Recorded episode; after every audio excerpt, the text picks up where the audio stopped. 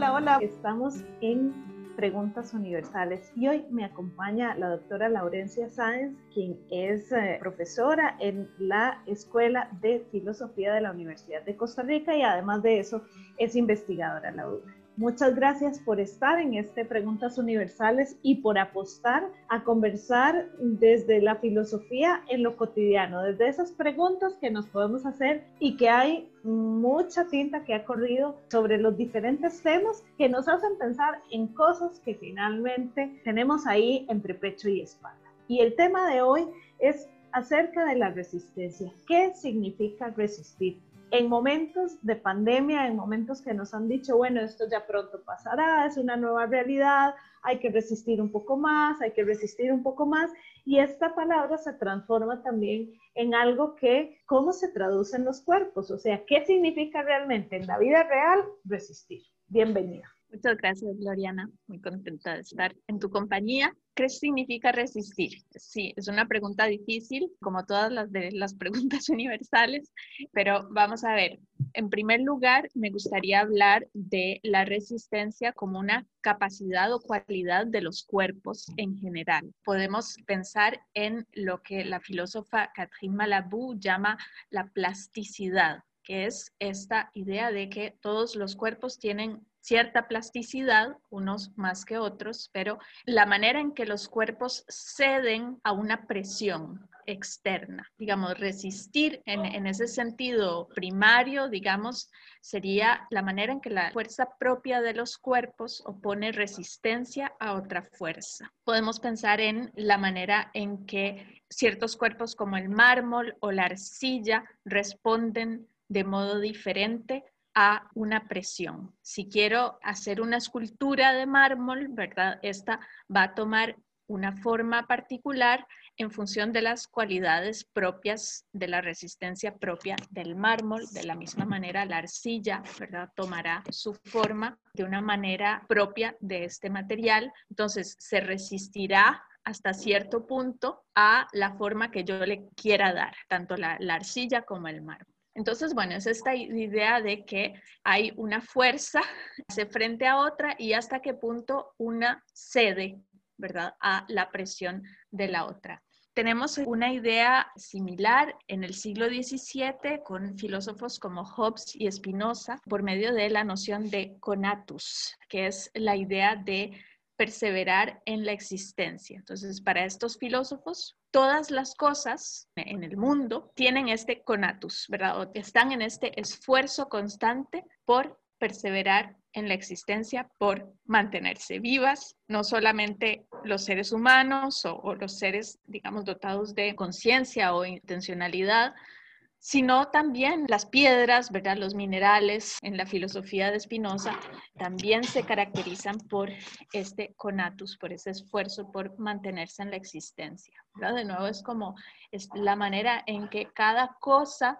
trata de mantenerse viva y entonces, bueno, eso es un poco difícil de entender en el caso de una piedra, ¿verdad? ¿Cómo es que la piedra podría esforzarse por mantenerse en la existencia? Pero, bueno, es esta idea de que cada elemento tiene su propia forma de resistir frente a una fuerza que puede implicar su destrucción. Es importantísimo lo que estás diciendo en este momento, Lau, porque esa resistencia muchas veces se puede percibir en lo cotidiano como presión que nos hace vivir, ¿verdad? Que nos hace sobrevivir, pero también muchas veces es algo cansado. Y es ahí cuando entramos a otro tipo de opresión que no la pasan las piedras o tal vez no percibimos que ellas lo pasen así, ¿verdad? Lo podrían pasar como seres sintientes, lo podrían pasar de cualquier otra forma, pero en el caso de la humanidad, muchas veces esta resistencia se torna cansada, se torna abrumadora, a veces es complicada, ¿verdad? O a veces realmente sí ves mucha felicidad y mucha alegría en la resistencia, ¿verdad? Entonces es la dignidad de la resistencia, la alegría en la resistencia, ¿verdad? Y el colectivo que de alguna manera resiste también te da ese soporte, pero también es agotador y desgastante también. Ajá, el, el, problema del desgaste, del agotamiento y de la felicidad son importantes a la hora de pensar la resistencia en términos políticos, ¿verdad? Es decir, cuando hablamos de resistencia a la opresión. La etimología de opresión viene de algo, una fuerza que hace presión sobre otra. Resistir, de nuevo, es esta idea de, como decir, empujar, ¿verdad? Esta presión y tratar de, de no verse aplastada, aplastados por esta presión que llevada al extremo, ¿verdad? Significa la aniquilación, la destrucción de los cuerpos oprimidos, ¿verdad? Entonces, bueno, en un sentido así primario, resistir a la opresión, resistir políticamente, sería simplemente poder oponer una fuerza para sobrevivir. Entonces, simplemente los, los, gestos cotidianos de supervivencia de las personas que sufren opresión se podrían ver como formas de resistir frente a lo desgastante de un sistema opresivo. El problema es que así concebida, la resistencia no nos permite distinguir el hecho de resistir oponiéndose al poder y digamos, erosionando su capacidad opresiva de formas de resistir que consisten más en adaptarse a la lógica del poder, ¿verdad? Para preservar su integridad física o acomodarse al poder, ¿verdad? Y, por ejemplo, colaborar con el poder, ¿verdad? Ser cómplice. Entonces, ¿verdad? Pensar la resistencia simplemente como una forma de supervivencia puede ser más bien contraproducente en términos políticos, porque si yo digo, bueno, estoy resistiendo porque simplemente me estoy plegando a lo que dice el poder para poder sobrevivir, ¿verdad? Evidentemente ahí podríamos decir, no, no se está haciendo gran cosa para cuestionar ese poder, para debilitarlo. El problema de distinguir entre quien desafía al poder y quien más bien se hace cómplice del mismo, colabora para garantizar su supervivencia. Entonces podríamos decir, bueno, resistir ¿Qué supone? Entonces supone esa dificultad de estar dispuesto, dispuesta a asumir un riesgo, el riesgo de cuestionar al poder y un riesgo que, digamos, en formas extremas eh, es un riesgo de muerte. Bueno, ahí se entra como en una lógica más sacrificial de la resistencia, ¿verdad? La idea de arriesgar su vida, ¿verdad? Por una causa, arriesgar su vida cuestionando al poder opresor, ¿verdad? Entonces, en ese sentido, resistir supondría tener el valor de enfrentar aquello a lo que el poder opresor, a lo que querría verme reducido, es decir, a la muerte, con el fin de cambiar su curso, con el fin de poder desviar su capacidad destructiva. Bueno, ahí estaríamos en una, un problema también porque podríamos decir, bueno, ¿dónde queda la preservación, como decías, de nuestra capacidad, ¿verdad?, de llevar la vida sin ese desgaste, Si resistir supone estar siempre dispuesta a poner el cuerpo, esto puede más bien alimentar la lógica destructiva del poder opresor. Bueno, ahí es donde también puede haber una fuerza en rehusarse a entrar en esa lógica sacrificial. Puede haber una fuerza en resistir esa idea de que tengo que sacrificarlo todo, ¿verdad? Por la causa. Por ejemplo, la poeta afroestadounidense Audre Lorde tiene esta frase muy famosa, ¿verdad? De, bueno, no la estoy citando de memoria, pero la idea es que el cuidarme a mí misma, ¿verdad? El autocuidado es un acto revolucionario en sí mismo, ¿verdad? Porque justamente, bueno, y ella está hablando de la opresión racista y sexista, el decir, bueno, hasta aquí llego y este, me cuido y no me voy a inmolar por una causa, ¿verdad? También tiene un valor de resistencia. Por supuesto que no se trata de, del autocuidado como se ha comercializado, o sea, esta idea que se ha comercializado mucho, ¿verdad? De, en los últimos tiempos de hacerse un baño de burbujas y, ¿verdad? Y hacerse una manicure y, y qué sé yo, ¿verdad? Este, ir a hacerse un masaje. O sea, ella no está hablando del autocuidado en ese sentido, pero es esta idea de autocuidado en un sentido más radical de tener esa conciencia de los límites propios de nuestros cuerpos, de hasta dónde pueden No solo en los límites de nuestro cuerpo, pensaría yo que, bueno, cuando uno la lee, son los límites también de, de lo que uno siente, de lo que puede sentir, porque al resistir también estás de alguna manera poniendo tus sentires ahí, ¿verdad? O sea, yo resisto a un sistema opresor, ¿verdad? Porque en el caso de ella, por ejemplo, creo en que el racismo es una cosa que no debería ser, ¿verdad? Que la segregación no debería ser, que las personas pues deberíamos tener los mismos derechos por ser personas, pero eso obviamente cuando ella lo pone en palabras, siempre hay una discriminación hacia ella, hay palabras muy soeces, muy fuertes, ¿verdad? O sea, como que se mueven otras cosas que aunque una diga, bueno, no, no me tocan o esto es parte de la lucha, ¿verdad? Y de la resistencia, pues claro que esto te toca, ¿verdad? Y si constantemente te dicen una cosa, pues la salud mental también. Sí, va a ser frágil, ¿verdad? Me, me, acuerdo, me acordé de esta canción de Gloria Trevi, ¿verdad? Que dice que todos somos demasiado frágiles. Y, es esa fragilidad también la que en la resistencia se juega, ¿verdad?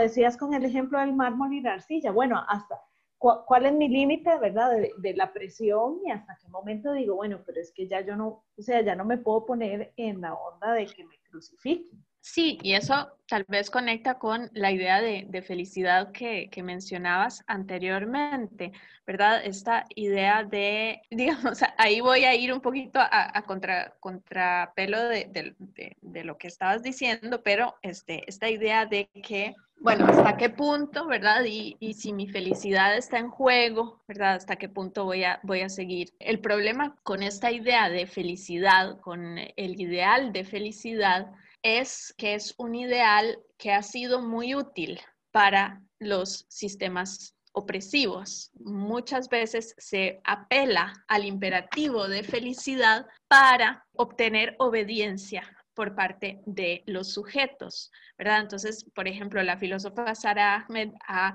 escrito una crítica muy incisiva a esta manera en que se usa la idea de felicidad para exigir que la gente se pliegue a la lógica, lo que exige el poder. Entonces dice, por ejemplo, este, que la felicidad es una forma de ser dirigidas hacia cosas que deberían hacernos felices. Y entonces, querer ser feliz puede también implicar querer evitar los costos de la desobediencia.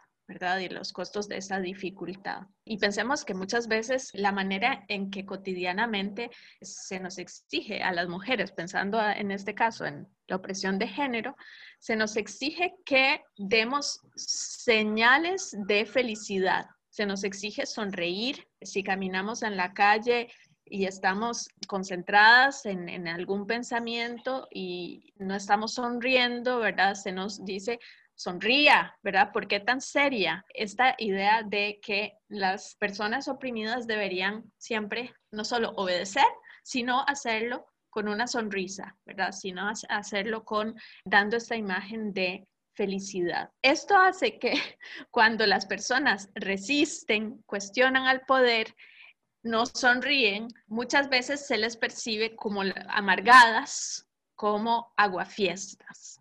¿Verdad? Y Sara Ahmed usa esta imagen de la aguafiestas y más bien la reivindica, ¿verdad? Esta figura de la aguafiestas, la que en una cena familiar, cuando alguien dice algo sexista o algo racista o tiene una actitud que implica estas formas de opresión, pues levanta la voz y produce ese momento de incomodidad en la familia o con el grupo de amigos, ¿verdad? Entonces, hay que hago fiestas, ¿verdad? No, no se puede tener un momento de, felicidad porque ya llegó la feminista aguafiestas. Incluso ella propone un manifiesto para aguafiestas, ¿verdad? En uno de sus libros, que en inglés es Killjoy, ¿verdad? literalmente mata alegría. Y primer principio es no estar dispuesta a hacer de la felicidad mi causa y el segundo principio es estar dispuesta a causar infelicidad. Pero infelicidad, obviamente, en ese sentido de la felicidad, digamos, tal y como es presentada en, cierta, en una ideología, ¿verdad? Una, una felicidad que supone amoldarse a ciertos imperativos, a, no sé, ser cierto tipo de familia, tener una sexualidad, ser heterosexual, estar casada, ¿verdad? Obedecer a todos estos mandatos y la obediencia a todos estos mandatos que se nos presenta como el alcance de la felicidad cuando se cumple con todos estos mandatos, ¿verdad? Entonces, bueno, estar dispuesta a causar infelicidad en ese sentido de causar incomodidad, ¿verdad? No necesariamente obedecer a todos estos mandatos. ¿Dónde nos deja esto? Obviamente no quiere decir que haya que ser infelices, ¿verdad? O que significa un sacrificio o que haya que vivir la resistencia en la amargura y en la tristeza. Por supuesto, aquí Ahmed, como decía, está criticando cierta idea de felicidad, pero esto no significa que no pueda haber alegría en la resistencia por ejemplo, alegría en la forma en que las aguafiestas se pueden acuerpar mutuamente, ¿verdad? Y reírse de la forma en que aguan la fiesta, la forma en que cuestionan las relaciones de poder. Lau, muchísimas gracias. Creo que por lo menos tiramos algunas líneas, ¿verdad? De la resistencia y eso nos deja pensando más y la idea de estas preguntas universales es que también podamos pensar en otras preguntas que de nuestra conversación puedan salir y e invitarlos a que si les gusta el contenido, pues lo compartan y le cuenten a otras personas sobre esto para que entre todas y todos podamos ir tejiendo más preguntas universales. Creo que la que queda ahí más latente es la de la felicidad, ¿verdad? Este embrollo de la felicidad en donde nos mete, ¿verdad? Siendo además Costa Rica uno de los que ha tenido este índice de felicidad, pues más ahí somos realmente uno de los países más felices del mundo. En ese sentido, eso que nos impone, ¿verdad? ¿Qué significa? Claro, ¿qué significa y, y en dónde nos coloca, ¿verdad? Porque si sos una persona feliz, ¿en dónde te coloca? ¿Qué pasa cuando solo hay felicidad también? ¿Verdad? ¿Y qué pasa con las otras emociones que son también interesantes, ¿verdad? La tristeza, el enojo nos enseñan mucho de lo que somos como seres humanos integrales. Lau, muchísimas gracias. Gracias a todos. Con ganas de más, de más preguntas universales. Gracias, yo también me quedo con muchas ganas.